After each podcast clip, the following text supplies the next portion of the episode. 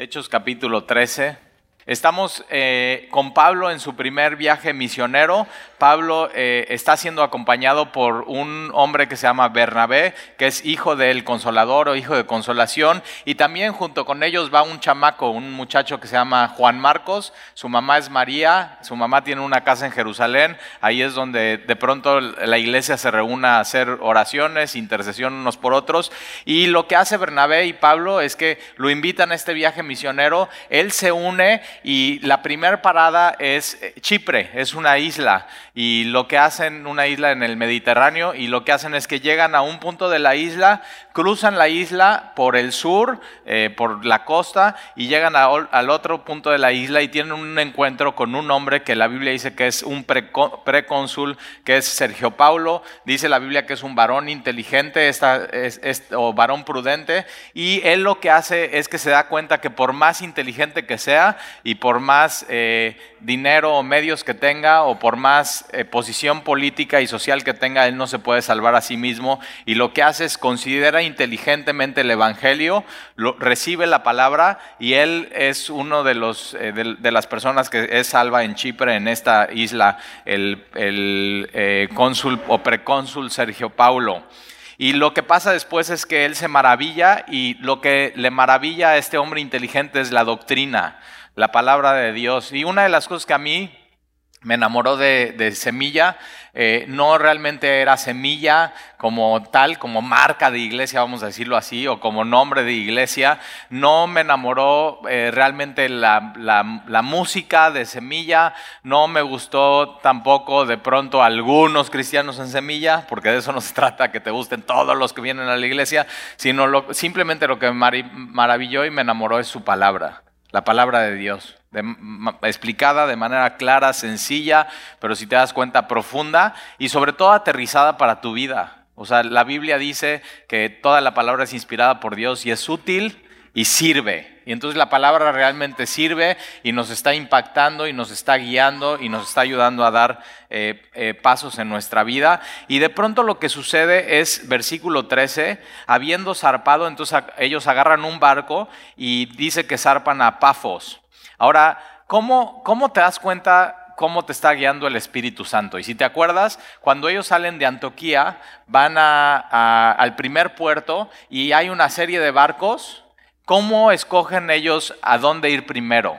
Y si te acuerdas, ellos escogen ir a, Chipre porque Bernabé es de Chipre. Entonces ellos simplemente dicen, vamos a ir empezando con los, de, casa, a enseñarles quién es Jesús, a enseñarles el Evangelio, a enseñarles la palabra de Dios. Ellos deciden ir a Chipre, pero entonces estando en Chipre, cruzando toda la isla y proclamando el Evangelio y llenándola de, la doctrina de Jesús, ¿cómo deciden a dónde ir después? Y ellos deciden zarpar a, Pafos. Ahora, ¿por qué deciden zarpar de Chifre a Pafos? Pues la Biblia no dice, pero puedes de pronto hacer conexiones. Y una de las cosas que más me fascinan es que aunque la Biblia está inspirada y yo creo que la Biblia es suficiente y no necesitas otra cosa, con el tiempo la arqueología ha demostrado que la Biblia es veraz y que la Biblia dice la verdad. Y uno de los mejores amigos del cristianismo es, eso, es, una pala.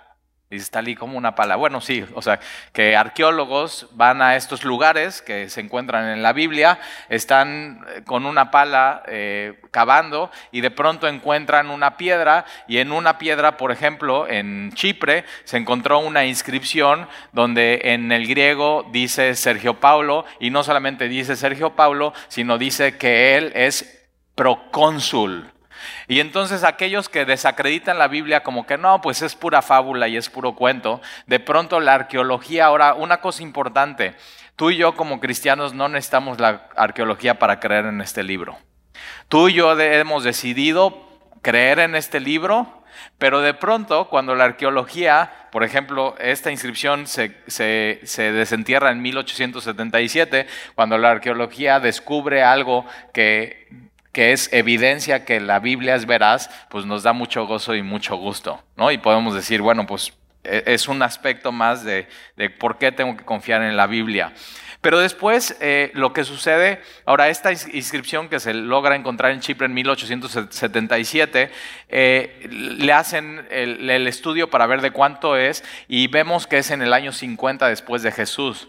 Esto quiere decir que... Eh, esta historia en Hechos capítulo 13, cuando Pablo tiene este encuentro con Sergio Pablo, pasan cinco años después y hacen esta inscripción Sergio Pablo eh, precónsul de Chipre. Y entonces podemos ver que, la Biblia está atestiguando algo histórico, algo real.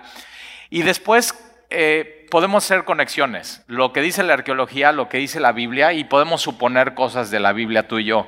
Ahora, ¿cómo podemos saber por qué decidieron ir después de ir a, de Chipre, cómo decidieron ir a Pafos? Y Pafos, sobre todo, deciden ir a Antioquía, no Antioquía, la que vimos de donde salen de Siria, sino Antioquía de, de Pisidia. Porque en Antioquía de Pisidia, la arqueología también, descubren una piedra con una inscripción no en griego, sino en latín, que dice también Sergio Paulos. Y lo que entonces podemos suponer con esto es que Sergio Paulos tenía también familia en Antioquía de Pisidia y Sergio Paulos era de una familia que tenía dinero y que tenía parcelas y Sergio Paulo, cuando Pablo va a decidir a dónde va a ir después, él habiendo recibido el mensaje, seguramente le dice a Pablo y a Bernabé, pueden ir a mi pueblo, a los de mi casa.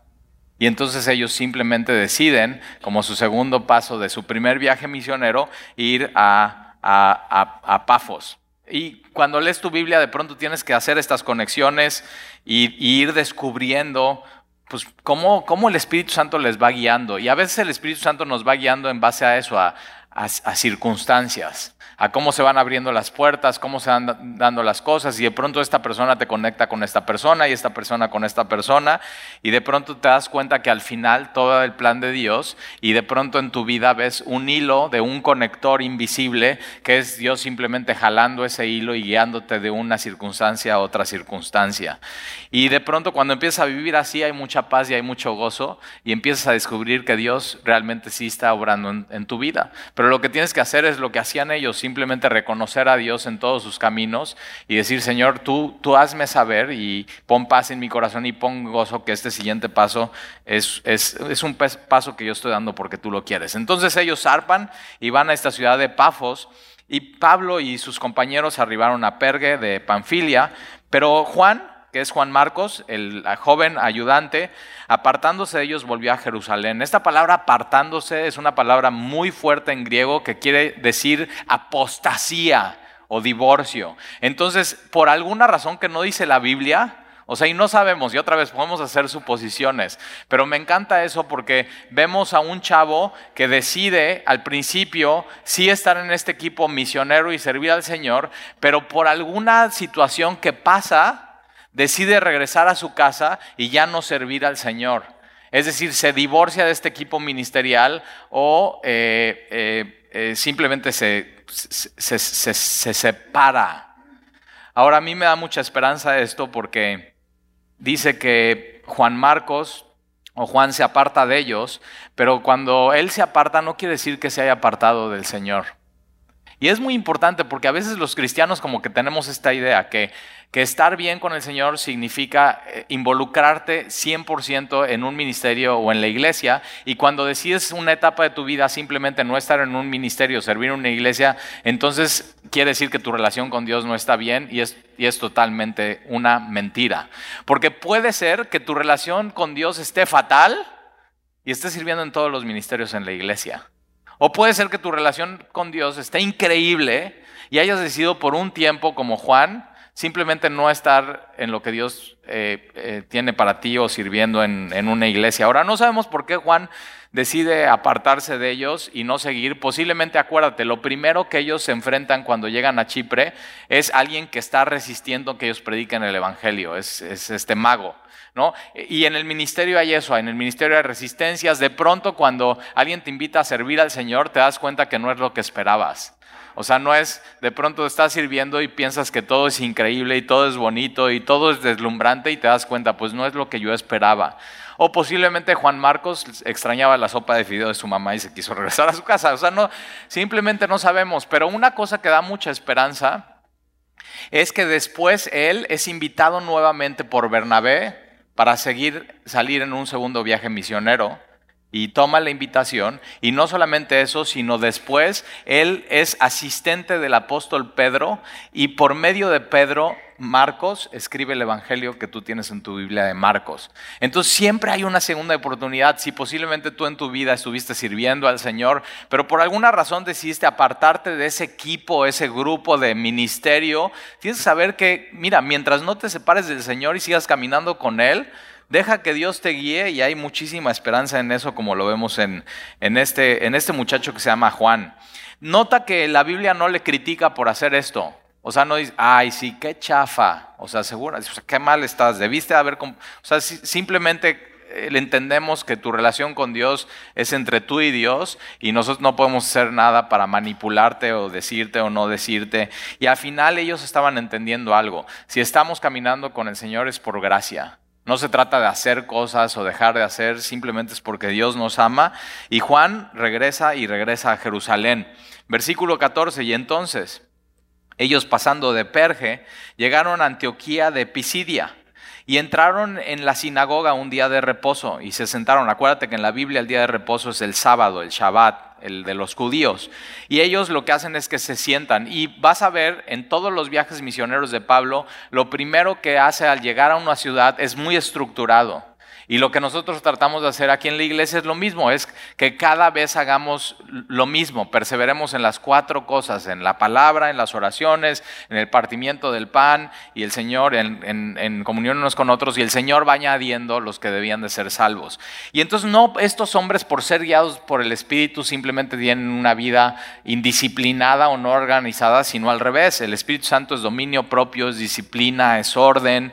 Y entonces ellos llegan a hacer lo que ya saben que tienen que hacer, lo que Dios le está pidiendo, es lo que vimos la semana pasada, que significa liturgia, es servir a Dios de una manera ordenada. Y entonces ellos llegan a la sinagoga eh, y se sientan, versículo 15, como tú cada domingo llegas y te sientas eh, y hacemos nuestra reunión de una manera estructurada, versículo 15.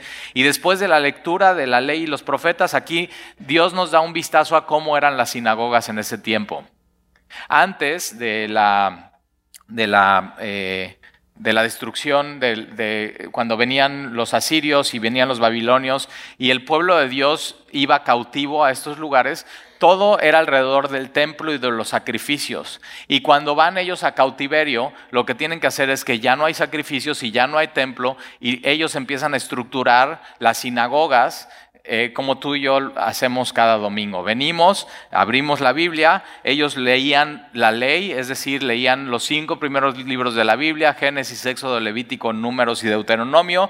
Después tomaban un libro de los profetas, algunos de los profetas mayores o menores, y eh, eh, eso es lo que hacían leer, se relacionaban con Dios, no a base de sacrificios y ritos en, la dispersión, sino se relacionaban en base con Dios, en base a su palabra. Y entonces eh, hay esta lectura de la ley y los profetas, y los principales, los principales son, eh, en la sinagoga no hay hasta cuenta un pastor, en, la sinagoga hay encargados y ellos se encargaban de administrar que todo lo que se hiciera en la sinagoga se hiciera con orden y ellos escogían, ok, ¿quién va a leer en la sinagoga este sábado? ¿Quién va a leer el próximo sábado? Y los, los líderes, los principales de la sinagoga mandaron a decirle a Bernabé y a Pablo, varones hermanos, si tenéis alguna palabra de exhortación, es decir, de ánimo después de la lectura para el pueblo, hablad. Ellos de pronto ven entrar a Pablo y a Bernabé y los reconocen y sobre todo seguramente reconocen a Saulo, a Pablo, como un rabí que viene de Jerusalén, que estudió bajo Gamaliel y lo que hacen es que cuando venían estos rabís les permitían pasar adelante y simplemente sentarse en la cátedra de Moisés y poder exponer eh, las escrituras. Y entonces, por supuesto, Pablo toma la oportunidad y pasa versículo 16, entonces Pablo, levantándose, hecha señal de silencio con la mano. Entonces vemos un poco de cómo era la sinagoga. Seguramente están leyendo los profetas, están leyendo la ley y se termina como esa parte de la reunión y de pronto todos los judíos empiezan a levantar la voz, empiezan a platicar, empiezan a comentar, pero hay una oportunidad de que Pablo viene, Pablo pasa vamos a ir adelante. Y la sinagoga era un poco así como hacemos aquí en Semilla, era como una, un medio círculo. Se sienta en la cátedra de Moisés, en la silla de Moisés, para explicar la ley y los profetas. Y Pablo lo que hace es, hace silencio, eh, hace señal de silencio con las manos y hace esto así de...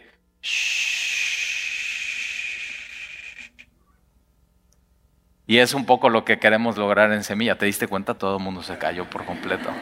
¿Sabías que esa es una técnica cuando estás en un auditorio de jóvenes o de niños hacer eso, voltearlos a ver como hace Pablo y hace shh? Porque queremos que toda, toda la atención esté en la explicación de la palabra de Dios. Por eso siempre estamos, ¿por qué no apagas tu celular antes de venir a la reunión? ¿Por qué no tus niños van a Club Semilla para que no sean una distracción y puedas atender por lo menos durante 50 minutos de toda tu semana lo que Dios tiene que decirte? ¿Sabías? Para mí, lo que pasa el domingo, el primer día de la semana, afecta toda mi semana. Afecta todo lo que va a suceder. Estoy esperando la instrucción de Dios, estoy esperando que Él me hable, estoy poniendo mi semana delante de Dios. Y entonces Pablo es lo que hace, hace señal de silencio con la mano y te das cuenta, en, en, la sinagoga no era un tema de vamos a filosofar, o sea, vamos a sentarnos todos y yo voy a dar mi opinión y a ver quién levanta la mano de su opinión y de su opinión y de su... O sea, ¿te imaginas qué relajo? No es una... El, el, no, no está basado en opiniones, está basado en lo que Dios dice. Por eso lo que hacemos en Semilla es una predicación, una proclamación expositiva de lo que dice la palabra de Dios y lo que dice la Biblia. No, no venimos simplemente a, filosofar, sino sería un relajo, pero así era en Atenas. Era, era todos, eh, todos opinaban, todos filosofaban, cada uno daba su punto de vista, pero fíjate, cuando hay algo así, en Atenas cada esquina estaba llena de un de, ídolos y de estatuas. Entonces era politeísta, muchas ideas, muchas opiniones, muchos dioses. Y lo que hace la Biblia es, nos enseña, hay un solo Dios, hay un solo Señor, hay un solo Salvador y hay una sola opinión que vale, hay una sola verdad, hay una verdad absoluta. La crea alguien o no la crea, esa es la verdad y no hay más. Y de pronto Dios, así, pues, podemos tener nuestras opiniones, nuestras experiencias, nuestras tradiciones, pero tú tienes que decidir, ok, ¿Voy a seguir creyendo eso o voy a creer lo que dice este libro y me voy a someter a su autoridad? Y entonces eh, hace silencio con la mano, no hay, es una, es una proclamación. Y lo que les dice Pablo es varones israelitas y los que temen a Dios. Entonces vemos que en la sinagoga hay dos, dos tipos de personas. Hay varones eh, israelitas, o sea, hombres eh, que son de Israel, del pueblo de Israel, que son judíos, de la etnia del pueblo de Dios. Y hay personas que temen a Dios, los que se llaman temerosos de Dios. Quiere decir, no eran judíos, pero querían seguir al Dios de la Biblia. Eran hombres que querían someterse ante Dios, pero que no habían hecho ningún ritualismo de circuncisión, no se habían convertido, no se habían purificado, simplemente no seguían lo que los judíos eh, hacían, pero querían, querían conocer a Dios y querían, querían, temer a Dios. Entonces tenemos dos grupos de personas y les dice, les dice, oigan, Ahora, chécate, para estos dos grupos de personas es el mismo mensaje. Y en la iglesia vienen diferentes tipos de personas. Hay personas que, ya son creyentes, que ya son cristianas y que necesitan escuchar el, el, mensaje cada domingo. Hay personas que tú invitas que no son cristianas, pero necesitan escuchar el mensaje de Dios cada domingo. Hay personas que vienen de diferente eh, religión, hay católicos, hay musulmanes. Yo conocí uno en Semilla que era musulmán y se convierte al cristianismo. Hay personas que son ateos y que deciden conocer a Dios y empezar a temer a Dios. Eh, y hay, hay personas que vienen del movimiento New Age, o sea, como la nueva era, y entonces vienen de meditación y vienen de sanación pránica, de reiki, de cristales, y al final dicen, no, pues como que eso no jaló. ¿No, ¿No te ha pasado que conoces a alguien que se la pasa así, no? Yo meditando y, y, y Gurumá y Dalai Lama y todo, pero pero por sus frutos se conocerán. y dices, o sea, ¿qué onda tú? Cuando estás meditando eres muy acá y cuando te enojas, o sea, eres una cosa seria. Pero es el mismo mensaje para todo tipo de grupo y todo tipo de persona porque es un mensaje que viene de Dios. Es un mensaje que viene, que viene de lo alto. Y entonces, versículo 17, Pablo empieza a hacer un, un, recuento, una historia, partiendo en Dios. La diferencia entre la Biblia y enseñanza humanista es que lo humanismo parte del hombre y la Biblia parte de Dios. Es un mensaje totalmente diferente y que no se puede, no se puede mezclar eh, ni, ni tantito. Y entonces Pablo empieza partiendo de Dios, versículo 17, el Dios de este pueblo, de Israel, escogió a nuestros padres. Ahora tú dices, bueno, ¿y por qué escogió a un pueblo específico? ¿Por qué no escogió a otro? ¿Por qué no escogió a los jebuseos? ¿Por qué no escogió, o sea, por qué no escogió a, a los otros pueblos? Y bueno, yo siempre digo eso, bueno, porque Él es Dios. O sea, tú no escoges cosas. O sea, ¿por qué tú vas al súper y dices, no, pues voy a escoger eh, eh, limón con semilla porque no me gusta el sin semilla? Y alguien te está cuestionando, no, oye, ¿por qué escogiste ese? Ya dejaste a los otros. O sea, simplemente Él es Dios, Él, creó al, al, mundo, Él creó todas las etnias, Él creó a los hombres y Él simplemente decide escoger un pueblo específico para hacer una plataforma para mostrarse no nada más a ese pueblo, sino a todas las naciones. Eso es muy importante. Y entonces eh, el Dios de este pueblo de Israel escogió a nuestros padres y enalteció al pueblo, siendo ellos extranjeros en tierra de Egipto, y con brazo levantado los sacó de ella. Y entonces ahí está, cuando dice que, Dios escogió a, ese pueblo, está hablando del libro de Génesis. Cuando Dios dice que los sacó de, de Egipto, está hablando del libro de Éxodo, de la salida. Y después de, decir un poco de Génesis, da un poco y dice algo de Éxodo y lo sacó de ella. Acuérdate, ellos eran esclavos en Egipto y Dios los hace su pueblo y los hace libres. Entonces tienes Génesis, tienes Éxodo, versículo 18. Y por un tiempo, como 40 años, lo soportó en el, desierto. En el desierto es el libro de números. Entonces Pablo está diciendo, mira, Génesis habla de esto, Éxodo habla de esto, Números de habla de esto, pero de pronto Pablo, una historia que sucedió hace mil años, la empieza a poner de manera muy personal a ellos. Y dice, sí, y, Dios los, los, soportó a gente como ustedes en el desierto por 40 años, los soportó. ¿Qué está diciendo eso Pablo? Son insoportables. Y de pronto, de ser una historia muy antigua, Pablo la está aterrizando y la está poniendo a, hoy. Y, una verdad es que esta verdad, y sí o no, hay verdades que arden, o sea, que te arden. Que Dios te dice, no te hagas, tú eres así. Y cuando estás escuchando una predicación y, dices, o sea, esto es, eso soy yo. O sea, ¿Cómo supo Talí que así soy? Y la verdad es verdad, pero a veces a veces arde, pero eso no quiere decir que es verdad.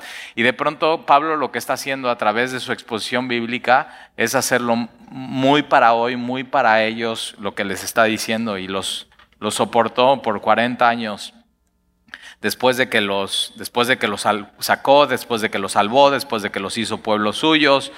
Eh, y estuvo en el desierto, ese es el libro de números, versículo 19, y habiendo destruido siete naciones, y entonces dice, sí, eso es Josué, o sea, fíjate qué increíble.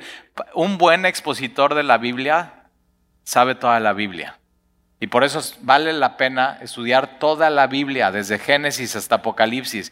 Y lo que está haciendo Pablo es los está llevando y se está identificando con ellos. Ellos saben estas historias. Ellos de chicos leían estas historias y aprendían y leían estos libros.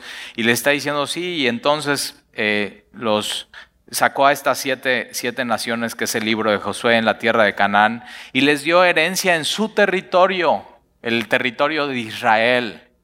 Ahora, es, esto es muy importante porque ellos, date cuenta, ellos están en Antioquía de Pisida y no están en el territorio que Dios les dio. ¿Qué hacen ahí? Pero Dios de pronto los, les está hablando a su corazón y los empieza, si te das cuenta, como de manera muy personal, irlos acorralando. ¿Para qué? para salvarlos, para amarles. Y de pronto eso pasa en tu vida, de pronto eh, Dios te, empieza a cautivar, te empieza a acorralar, te empieza a hablar específicamente a ti. Y dices, como que eso es para mí y, sabes, y eso es lo que hace el Espíritu Santo. Pero el Espíritu Santo usa su palabra y usa cada uno de los libros en la Biblia. Y después, eh, versículo 20, después como por 450 años les dio jueces y entonces de números se pasa al libro de jueces.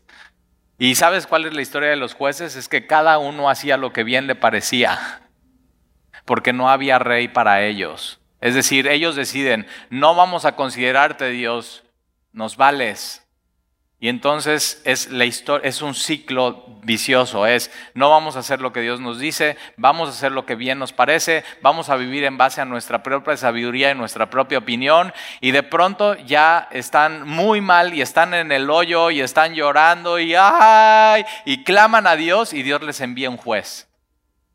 Pero ¿qué es lo que pasa? Dios los salva los libera de opresión, se les olvida a Dios, deciden obedecer a Dios, vamos a vivir en base a nuestra propia opinión y de pronto pasan tiempo, pasan años y ya otra vez están llorando y están clamando, ay Dios, ¿por qué estamos en esta situación? ¿Y qué crees que hace Dios? Manda un nuevo juez. O sea, sí, un círculo vicioso. ¿Y qué, eh, qué enseña el libro de jueces? Jueces enseña que cuando tú haces lo que bien te parece y no consideras a Dios, va a haber un momento donde simplemente estés llorando y estés clamando a Dios y Dios Dios manda un mensaje a tu vida y te saca del hoyo y si no lo vuelves a considerar otra vez vuelve a pasar lo mismo. Pero lo que jueces apunta es a un libertador que es Jesús. ¿Por qué? Porque ellos, ellos no, necesitaban eh, un juez o un libertador, necesitaban un cambio de corazón. Y lo que los jueces no pueden hacer, Jesús sí lo puede hacer. Y lo que los reyes no pueden hacer, Jesús sí lo puede hacer. Pero toda esta historia está apuntando y va, fíjate, va a terminar todo en, en, en Jesús. Y entonces después por 450 años les dio jueces hasta, hasta el profeta Samuel y hay, una, hay un, dos libros en tu Biblia, primera Samuel, segunda Samuel. Entonces Pablo está enseñando sí hasta que les dio, eh, eh, después de jueces vino el profeta Samuel y luego ellos pidieron un rey, eso está en primera de Samuel, y Dios les dio a Saúl, hijo de Cis, varón de la tribu de Benjamín, por 40 años. Algo interesante es que Pablo, igual que Saúl, es de la tribu de Benjamín. Ahora, Saúl es un hombre pasional, iracundo. Y lo que vemos de Pablo es que, pero Saúl no termina bien. Y a diferencia Pablo, de la misma tribu de Benjamín, es un hombre pasional, iracundo. ¿Te acuerdas? Está respirando amenazas contra la iglesia, pero al, al canalizar bien su pasión y Dios salvarlo, su pasión ya no es destruir, su pasión ahora es salvar.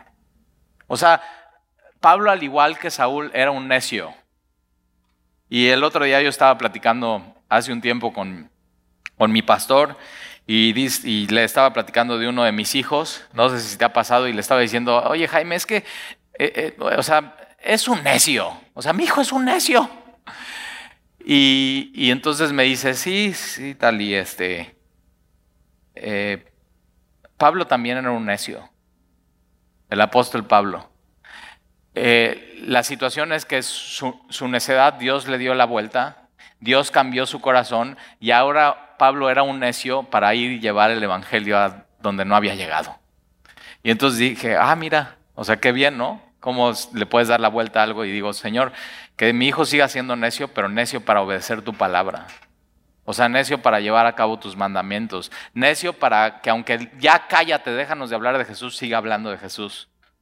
Y entonces vemos aquí cómo eh, eh, Pablo lo está poniendo personal para ellos, pero también el mensaje es, es personal de, su corazón.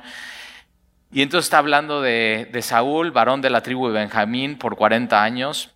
Versículo 22, quitando este, acuérdate la historia de Saúl en en Samuel, primera de Samuel, es que Dios escoge a Saúl, pero Saúl decide no obedecer a Dios y entonces Dios lo quita de rey. Pero realmente quien se quitó es el mismo.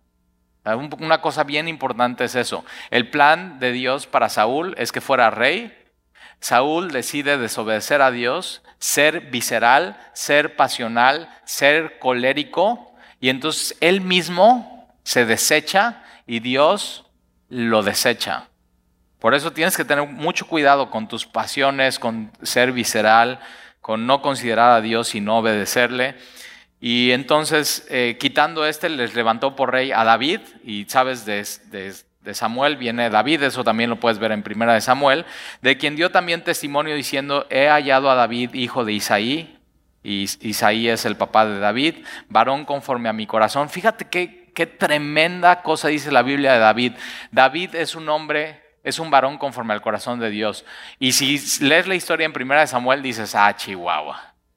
O sea, ¿cómo va a ser un hombre conforme al corazón de Dios si sabes la historia de Betsabé, que David debía de estar haciendo en la época que era de guerra, debía de estar en la guerra y no está haciendo lo que Dios le pide que haga y está en su terrado después de su siesta viendo a, a donde no tiene que ver y ve a Betsabé. Y no solamente la ve, sino la desea en su corazón, pide a uno de sus siervos que vaya por ella, el siervo le dice, no, oye, es Betsabé, tiene un esposo y es hijo de tal, de tal papá. O sea, todavía Dios le está dando oportunidades, no lo hagas. Y David dice, tráiganme a Betsabé y sabes cómo termina la historia, termina en adulterio y termina en asesinato. Y Dios dice, David es un hombre conforme a mi corazón. Ahora, ¿Cómo puede decir eso la Biblia? Porque mira, la misma Biblia explica qué significa eso si, si nunca te ha quedado claro. Es un varón conforme a mi corazón quien hará todo lo que yo quiero.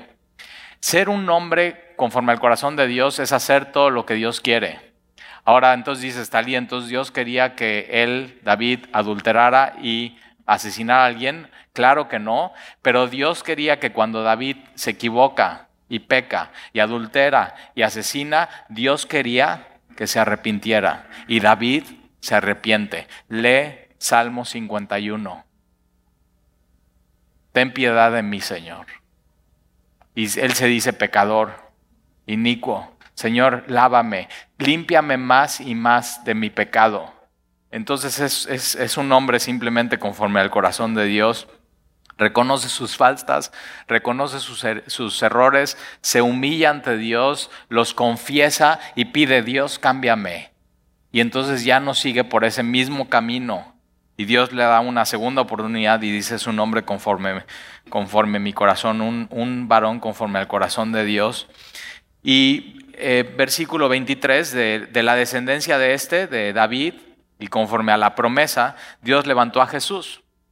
Fíjate lo increíble que hace Pablo aquí.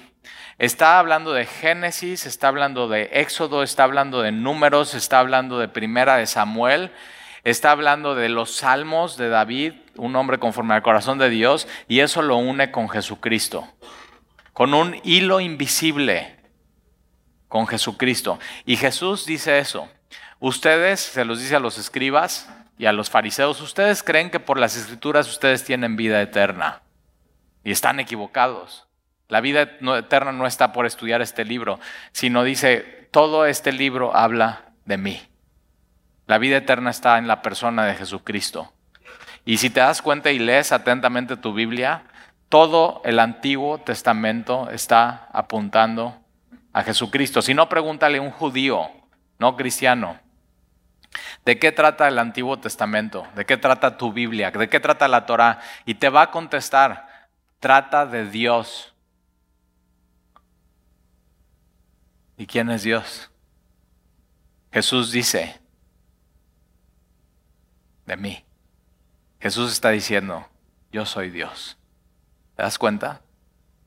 Y, Pablo, con, partiendo en las escrituras, está abriéndole los ojos a estos hombres en esta sinagoga y todos están muy atentos, escuchando el mensaje, considerándolo en su corazón, considerándolo en su mente. Eh, mientras Pablo está exhibiendo esto, la gente está, ok, ¿qué, ¿qué, voy a hacer con esta información? ¿Qué es lo que voy a decidir? Eh, versículo 23 de la descendencia de este y conforme a la promesa Dios levantó a Jesús por Salvador, por Salvador a Israel y antes de su venida predicó Juan el Bautista. Acuérdate que entre el Antiguo Testamento y el Nuevo Testamento hubo 400 años de silencio y el último profeta del Antiguo Testamento es Juan el Bautista. Él es el último profeta del Antiguo Testamento, Juan el Bautista. Y muchos creyeron en Juan el Bautista como un profeta enviado de Dios. La gente, los judíos salían a ver cuál era su mensaje. Y Jesús lo que está tratando de hacer, Pablo eh, lo que está tratando de hacer es conectar el Antiguo Testamento y todos los libros con Jesús, pero también conectar lo que dijo Juan el Bautista con Jesús. Y entonces, antes de su venida, predicó Juan el, el bautismo de arrepentimiento a todo el pueblo de Israel. Y lo que Pablo está diciendo, eh, en pocas palabras, es, ¿ustedes, ustedes creyeron en Juan el Bautista que fue un profeta enviado de Dios? ¿Ok? Si creyeron en Juan el Bautista es una evidencia más de que Jesús es el Cristo, porque Juan el Bautista vino y dijo, he aquí el Cordero de Dios. Y, Pablo lo que está haciendo es poner evidencia tras evidencia, tras evidencia, tras evidencia, tras evidencia para terminar en Jesucristo y que es el, único Salvador, el único Dios. Eh, versículo 25 más, cuando Juan terminaba su carrera dijo, ¿qué pensáis que soy? No soy yo él, mas he aquí viene tras de mí. Ahora, venía atrás de él porque Juan el Bautista empieza su ministerio antes de Jesús, pero también viene atrás de él porque Jesús es seis meses menor que, Juan el Bautista. Eso es muy interesante. Pero Juan sabe, sí, yo soy más grande en edad, seis meses. ¿Nunca así has tenido un amigo que tú eres seis meses más grande y lo haces, le haces bullying? No te hagas, yo soy más grande. Pero Juan sabe que Jesús no se mide su edad de acuerdo a cómo se mide la edad de un ser humano normal. Porque Jesús siempre fue y siempre ha sido eterno. Nada más, o sea, piensa en eso, ahí te lo dejo de tarea y, y Juan el Bautista lo sabe, porque he aquí viene tras de mí uno de quien yo no soy digno de desatar el calzado de los pies. Varones hermanos, y fíjate cómo Pablo lo, lleva a ellos. O sea, lo que dice la Biblia tiene, tiene, tienes que aterrizarlo en tu vida y en ti. Varones, hermanos, hijos del linaje de Abraham y los que a vosotros teméis a Dios. Entonces, otra vez, une los mismos grupos. El mismo mensaje es para los judíos, el mismo mensaje es para los gentiles. No hay dos mensajes diferentes. No es, no es el Dios del Antiguo Testamento, el Dios del Nuevo Testamento, es el mismo Dios. Una línea invisible entre cada uno de los libros, llegando hasta Jesucristo y les dice, hijos del linaje de Abraham y de los que entre vosotros teméis a Dios, a vosotros es enviada la palabra de esta salvación. ¿A quién? A ti. A ti es enviada esta palabra de la salvación. Y Pablo lo que va a hacer en los próximos versículos es proclamar de una manera muy clara el Evangelio.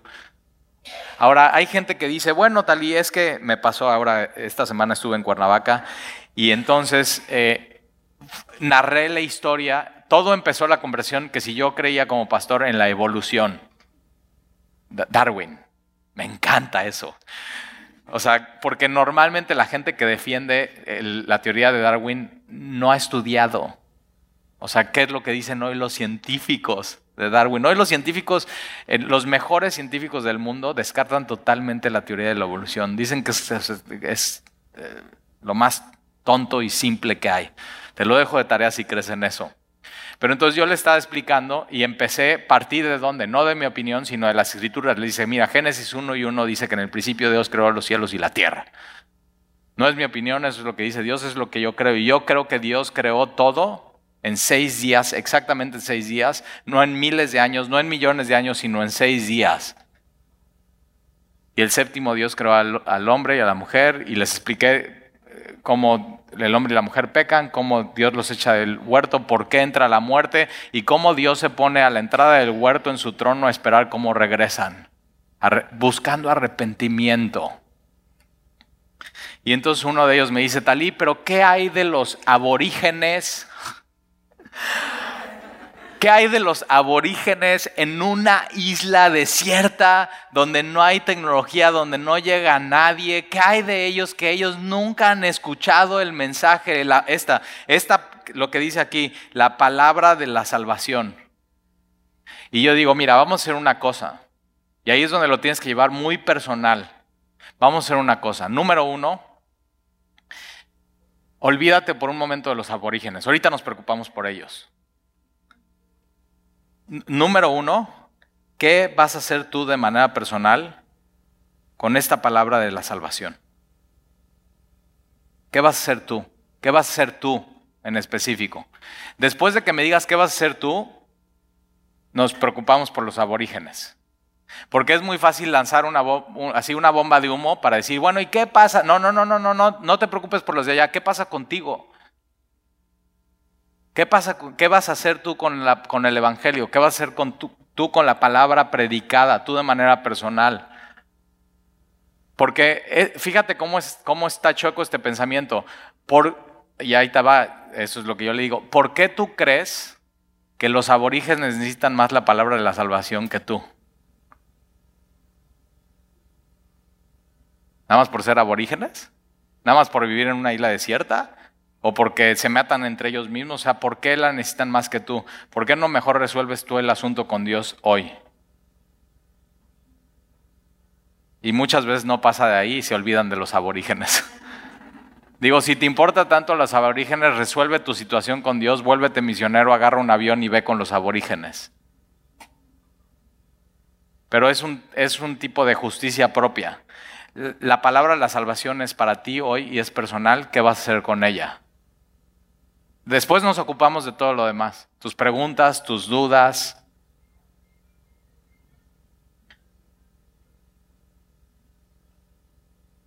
A vosotros es enviada la palabra de esta salvación, versículo 27, porque los habitantes de Jerusalén y sus gobernantes, no conociendo a Jesús, ni las palabras de los profetas que se leen todos los días de reposo las cumplieron al condenarle.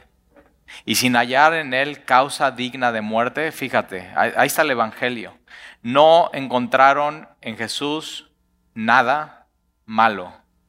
Pilato dice, textual, he aquí el hombre, no encontré ninguna falla en él.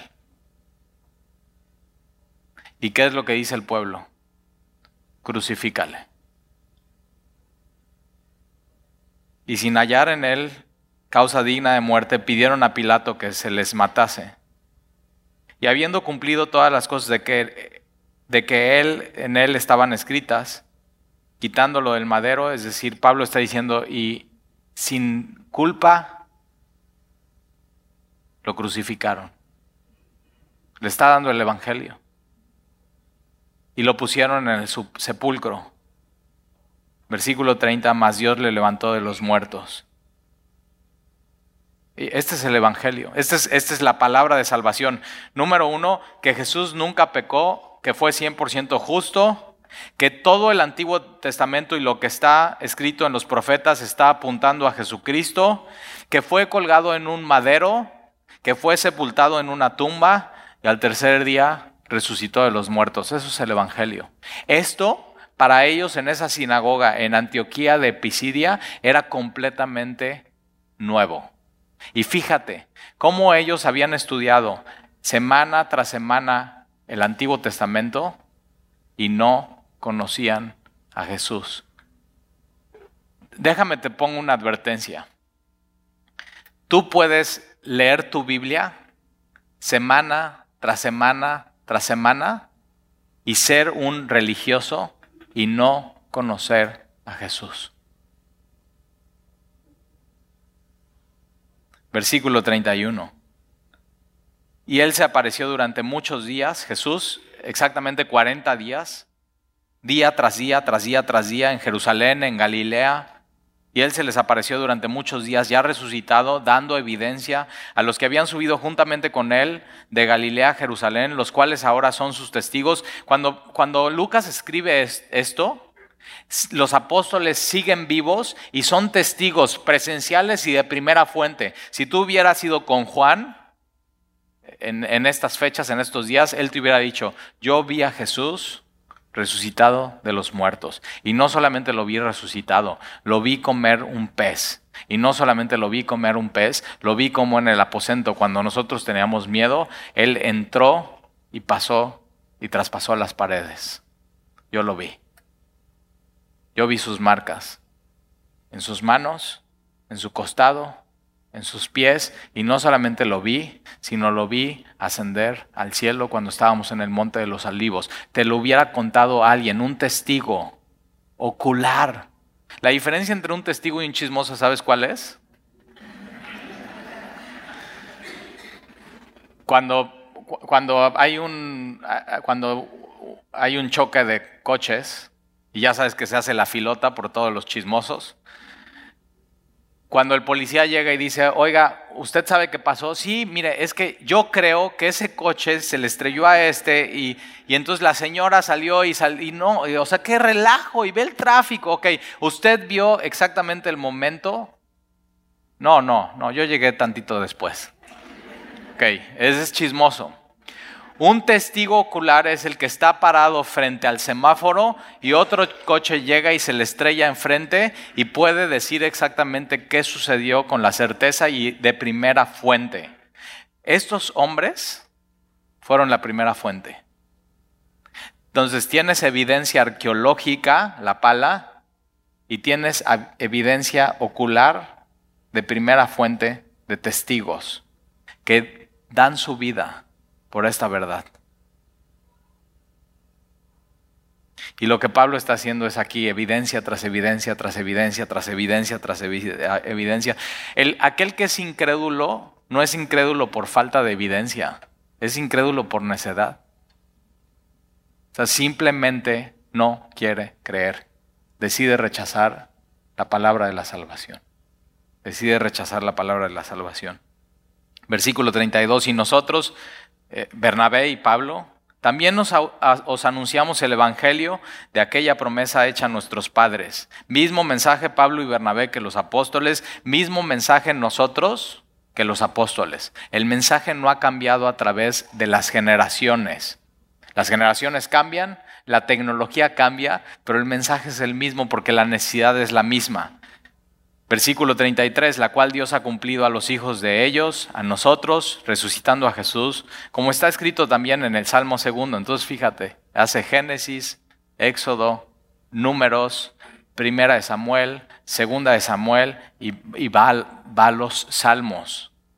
Salmo segundo, es un salmo mesiánico. Mi hijo eres tú, yo te he engendrado hoy. Y en cuanto a que le levantó de los muertos para nunca más volver a, corrupción, lo dijo así, os daré las misericordias fieles de David. Por eso dice también en otro salmo, no permitiré que tu santo vea corrupción, Salmo 16, porque a la verdad David, habiendo servido a su propia generación según la voluntad de Dios, durmió y fue reunido con sus padres y vio corrupción, mas aquel a quien Dios levantó, no vio corrupción. Cuando este salmo está hablando, no está hablando de David, está hablando de Jesús.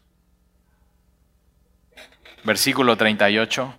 Sabed pues esto, varones hermanos, que por medio de él se os anuncia perdón de pecados. Por eso, fíjate, por eso el mensaje no ha cambiado. Porque la necesidad más grande de la humanidad es recibir el perdón de Dios. Otra vez, la necesidad más grande de la humanidad, no, no es como dicen las Miss Universo, o sea, resolver la pobreza extrema. O sea, sí es una necesidad, pero la necesidad más grande de la humanidad es recibir el perdón de Dios.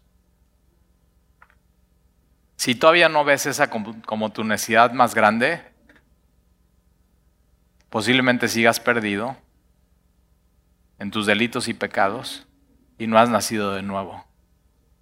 Estas mismas personas que me decían de los aborígenes, al final se sintieron condenadas por el Evangelio y me dicen, ay, bueno, como si tú fueras perfecto. Típico, típico. Y yo digo, justo por eso soy cristiano, porque soy imperfecto. Necesito la gracia de Dios todos los días de mi vida, porque me reconozco un tremendo pecador soy cristiano por eso. Y Jesús cubrió mi necesidad número uno, que Dios me perdonara. ¿Ya llegaste a esa conclusión a tu vida? Sabed pues esto, hermanos, que por medio de Él se nos anuncia perdón de pecados y que todo aquello de que por la ley de Moisés no pudiste ser justificados, o sea, está cañón porque Pablo echa toda la carne al asador y dice, miren, por la ley nadie puede ser justificado. Y es cierto, la ley no fue escrita para justificarnos, la ley fue escrita para matarnos, para darnos cuenta qué tan pecadores somos. En Él, fíjate qué frase, en Él es justificado todo aquel que cree. En Jesús es justificado todo aquel que en él cree. ¿Qué significa esta palabra justificado? ¿Nunca te has probado un saco y dices, me quedó justo a la medida?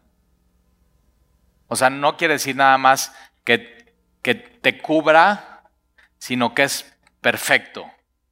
Y cuando creemos en Jesús, eso pasa en nuestras vidas. Dios cubre nuestros pecados y nos perdona pero nos viste de la justicia perfecta de Jesús. Entonces cuando Dios nos ve, no nada más nos ve como si nunca hubiéramos pecado, sino nos ve como si hubiéramos vivido nuestra vida como la vivió Jesús en esta tierra. Qué dulce, qué consuelo. Y solamente por creer en Él. ¿Sabes que por eso mucha gente no cree en el cristianismo? Porque dice, ay, sí, así de fácil. porque tú, o sea, fuiste educado de que si te portas bien te damos. Si haces esto y trabajas, vas a tener éxito. Y Dios llega y dice, no, lo único que necesitas es creer, pero a veces es más difícil creer. Porque creer significa, ups, entonces todo lo que hasta hoy había pensado que era verdad ya no es verdad. Y creer significa ser humilde y decir, Señor, durante toda mi vida yo no he tenido razón, tú tienes la razón. Y mira lo que dice el versículo 40, mirad pues que no venga sobre vosotros lo que está dicho en los profetas, mirad, oh menospreciadores, y asombraos y desapareced porque yo hago una obra en vuestros días, obra que no creéis, si alguien os la contare. Eso es Habacuc 1.5. Fíjate cuántas escrituras dice Pablo, versículo 42. Cuando salieron ellos de la sinagoga de los judíos, entonces ya eh, Pablo da su exposición y se acaba la reunión, todos están saliendo y, la congregación es, es despedida y salieron ellos de la sinagoga de los judíos. Los gentiles le rogaron que el siguiente día de reposo les hablase de estas cosas. Los gentiles. Ah, oiga, Pablo, ¿puedes venir la próxima semana? ¿Nos puedes seguir hablando de estas cosas? Y una de las cosas que yo veo cuando predicamos la gracia de Dios es que dices, yo quiero saber más de eso. Cuando Dios empieza a darte entendimiento y empieza a considerar la gracia y su amor, dices, yo necesito escuchar más de eso. ¿Nunca te ha pasado que vienes y estás escuchando un sermón y se termina y dices, ¡ay, ya tan rápido! O sea, como que Dios para el tiempo y pone una pausa y les dice, ¿sabes qué? O sea, ¿nos puedes hablar más de estas cosas? Una de las cosas que nos pasó cuando yo entendí eso, que en Jesús había perdón de pecados y que su gracia cubría todos mis defectos, yo ya quería ir la próxima semana a escuchar lo que Dios tenía para mi vida. O sea, ya, mis, semanas era de, domingo a domingo. De domingo a domingo estar esperando lo que Dios tenía para mi vida y su palabra. Y era un refrigerio. Y Dios, o sea, me hablaba, me consolaba como lo sigue haciendo. Una de las cosas que más amaba yo era eso. Y entonces los judíos y los eh, están los gentiles. Les ruego que el siguiente sábado nos puedas hablar de estas cosas. ¿Qué, qué estas cosas? De Jesús de su amor, de su gracia, de su compasión, del Evangelio, de las buenas noticias. Versículo 43, y despedía a la congregación muchos de los judíos, otra vez uno de estos grupos, y los prosélitos piadosos, los temerosos de Dios, siguieron a Pablo y a Bernabé, quienes hablándoles les persuadían a que perseveraban en la gracia de Dios. No, no es por obras, es por la gracia de Dios. Entonces perseveren en esa, en esa gracia. Simplemente disfruten esa gracia, disfruten al Dios de gracia. Y era el tema favorito de, Pablo. Pero es como si termina la reunión y dices, yo quiero escuchar más de la gracia de Dios. Y dices, Talí, ¿me puedo ir a, comer contigo? O sea, ¿me puedes seguir hablando más? Es más, o sea, podemos, o sea, no me puedo esperar el próximo domingo. Y por eso en Semilla tenemos una predicación los miércoles. Para aquellos que dicen, no me puedo esperar el próximo domingo, necesito escuchar más de este Dios. Y no nada más los miércoles, sino los discipulados. Entonces fíjate, de pronto puedes venir tres o cuatro veces a la iglesia para seguir escuchando más y más del mismo tema. La gracia de Dios. Es un, es un tema increíble.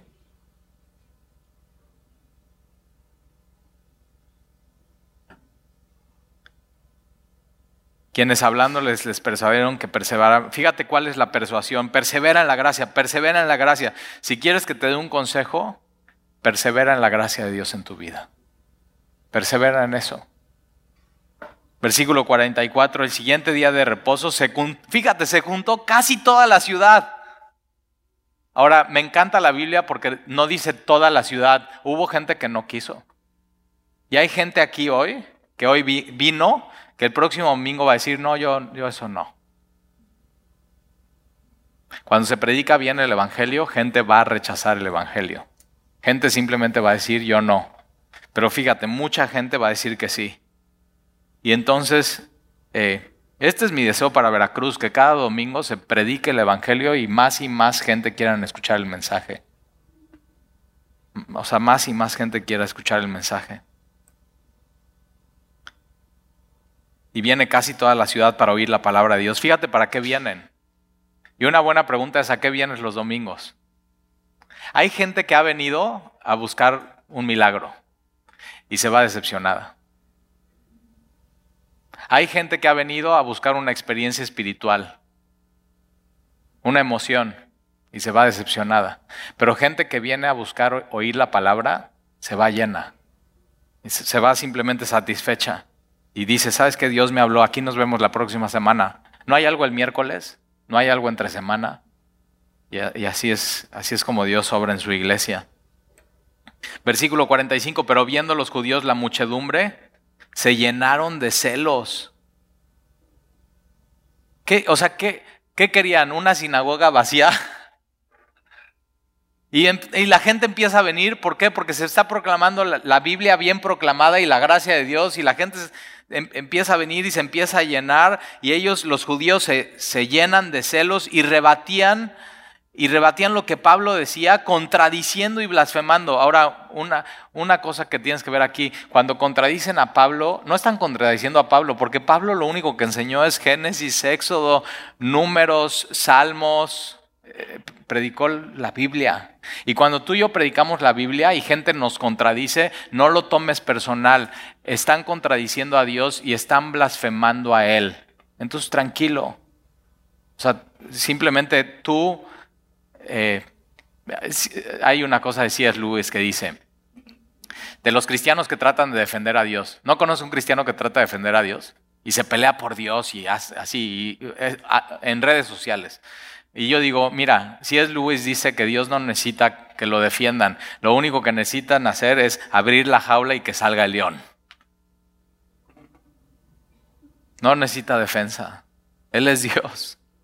Entonces no, no estés disputando y defendiendo a Dios, él, él puede solo defenderse. Si apenas puedes con tu vida, ahora imagínate querer defender a Dios. No pierdas tiempo. Proverbios dice que es de necios discutir con el necio. Entonces, cuando discutes con un necio, ¿quién es más necio, el necio o tú? Y entonces están, realmente blasfemando y están contradiciendo la palabra de Dios.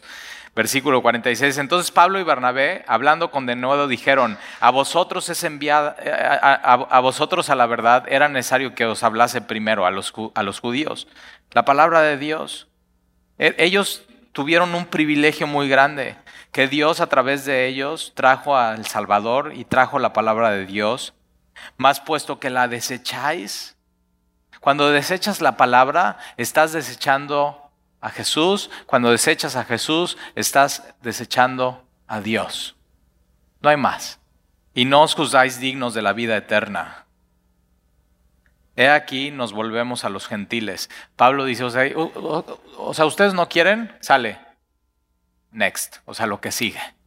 No vamos a perder tiempo. ¿Nunca te ha pasado eso? Que estás con una persona ah, ah, ah, y ya nada más dice, o sea, desecha y desecha y desecha y desecha.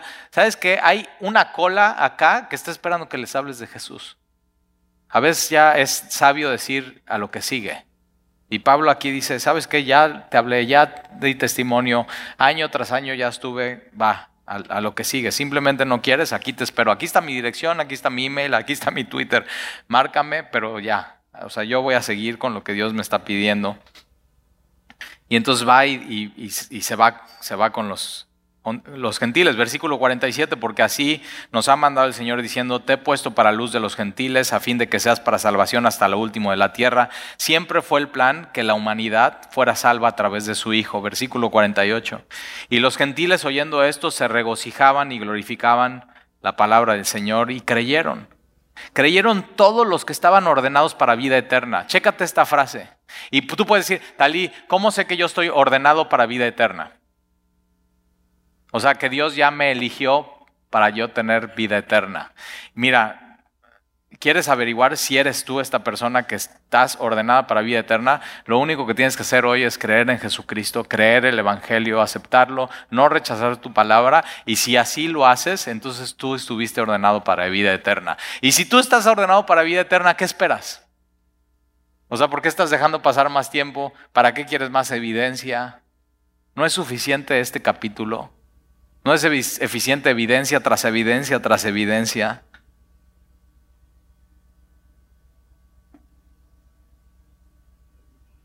Versículo 49, y la palabra del Señor se difundía por toda aquella provincia.